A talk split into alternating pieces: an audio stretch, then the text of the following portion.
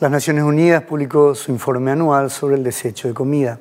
Este informe revela que más de 931 millones de toneladas de alimentos son desechados cada año, del cual se estima que entre el 8 y el 10% de las emisiones globales de carbono son producto del desecho de los alimentos no consumidos a nivel global.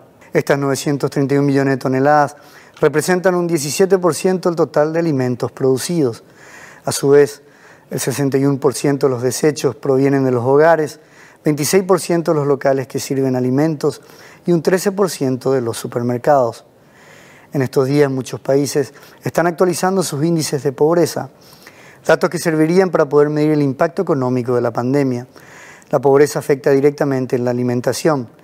La FAO estimaba que en el 2019 más de 690 millones de personas no contaban con la alimentación suficiente es decir, todos los días pasan hambre.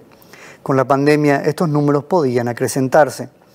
Estos alimentos desperdiciados le cuestan a la economía global unos 936 mil millones de dólares al año. A esto si le agregamos los costos de toda la cadena de alimentación, incluyendo los gastos de salud y de medio ambiente, las cifras llegarían a unos 12 billones de dólares. Las obras desperdiciadas en los alimentos revelan un sistema de gestión ineficiente al desechar alimento estoy descartando trabajo, esfuerzo, inversión y recursos valiosos.